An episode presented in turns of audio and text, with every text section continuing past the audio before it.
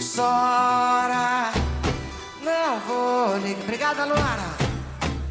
Chegou a hora, faz me pagar. Pode chorar, pode chorar, mas chora, chora. Elizabeth Santos Leal de Carvalho, mais conhecida como Beth Carvalho, nos deixava neste dia, 30 de abril do ano de 2019. Ela nasceu no Rio de Janeiro, no dia 5 de maio de 1946, no seio de uma família apaixonada por música. Seu pai, João Francisco Leal de Carvalho, era um intelectual de esquerda e amigo de vários artistas do cenário musical.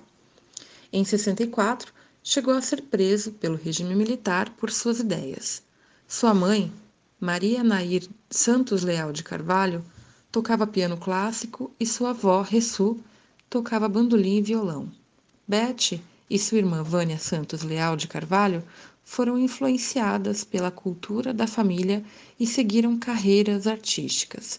A cantora também seguiu o exemplo do pai e foi bastante ativa politicamente. Era admiradora de Leonel Brizola, Fidel Castro e Hugo Chávez. Foi filiada ao PDT e, e apoiou Lula em todas as suas campanhas presidenciais, assim como as candidaturas de Dilma à presidência. Mas voltando à veia artística, já na infância, Beth começou a tocar violão, que foi presente de sua mãe. Pegando gosto pela música, se matriculou na Escola Nacional de Música. O balé clássico também fez presença na vida da artista por alguns anos. A perseguição da ditadura a seu pai colocou a profissionalização na vida dela, que começou a dar aulas de violão para ajudar nas contas de casa. Ela gravou seu primeiro compacto simples, ainda influenciada pela bossa nova. Em entrevista dada ao El País, em 2016, ela reconhece que, por ter sido criada na zona sul do Rio de Janeiro, esse gênero foi o primeiro a falar ao seu coração. Mas ao conhecer o samba, com suas composições sobre os morros e a periferia, a identificação foi maior. Nos anos 60 e 70, Beth participou de diversos festivais de música, ficando em terceiro lugar no Festival Internacional da Canção com a música Andança. Já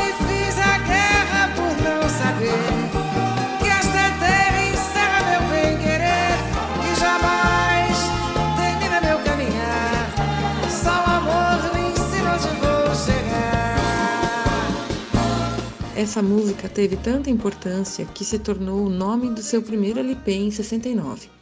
Sua ideologia se refletiu na generosidade com que acolheu e impulsionou a carreira de diversos artistas, o que tornou uma referência no universo do samba. Apadrinhou nomes como Zeca Pagodinho, Arlindo Cruz, Jorge Aragão e o grupo Fundo de Quintal. Beth foi tão importante para uma série de artistas que passou a ser chamada de rainha ou madrinha do samba. Seu segundo LP, Canto por um Novo Dia, de 73, traz a música Folhas Secas, que Nelson Cavaquinho compôs especialmente para Beth. Quando eu penso em folhas secas, caídas de uma mangueira, penso na minha escola e da minha estação. Esse fato foi importante para ele, pois ele ganhou visibilidade e conseguiu gravar seus primeiros discos já com mais de 60 anos. Algo semelhante acontece com Cartola, quando em 76 ela grava As Rosas Não Falam. Bate outra vez com esperanças o meu coração, pois já vai terminando verão. Enfim. A partir de 78, sua obra ganha a vivência das rodas de pagode e do bloco Cacique de Ramos, com a introdução e adaptação do banjo, afinação do cavaquinho, o repique de mão e a levada do tantã. Um marco dessa mudança é a canção Vou Festejar, composta por Jorge Aragão, Dida e Neuci Dias.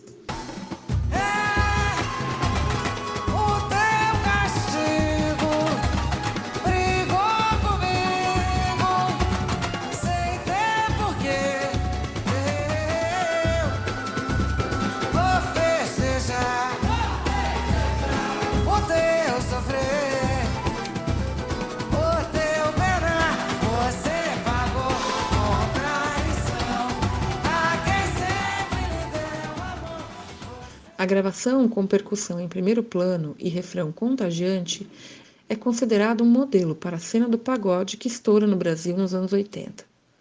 A primeira gravação de Zeca Pagodinho ocorre a convite de Beth, que divide os vocais da canção Camarão que Dorme a Onda Leva. Palma na mão, gente. Não pense que meu coração é de papel. Não brinque, Não brinque com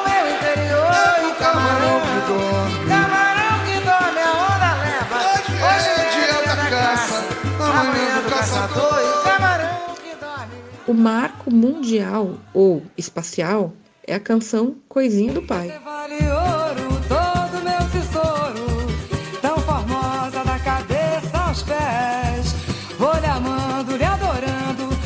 Mais uma vez, agradeço a Deus por que lhe fez. Oh, coisinha tão bonitinha do pai.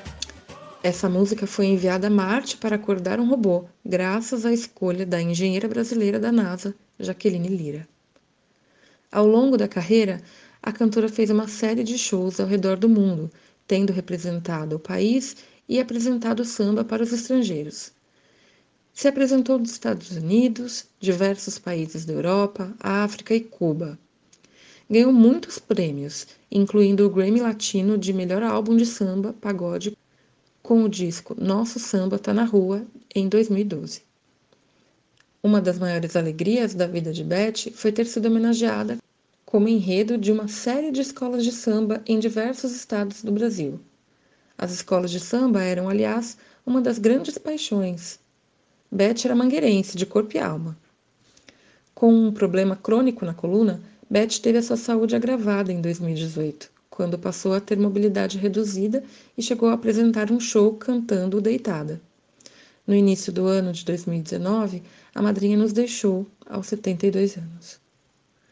Beth será para sempre um ícone, uma intérprete que contribuiu para as transformações do samba, uma mulher que nunca negou suas convicções e defendeu seus ideais vigorosamente, um ser humano de extrema generosidade, a madrinha, a rainha, hoje e sempre, Beth Carvalho. MTST, a luta pra valer. Como doendo jamais, que se desencantou, sabe o quê? Sabe o que é chorar? Esse mundo não tem professor, vai matéria do amor ensinar.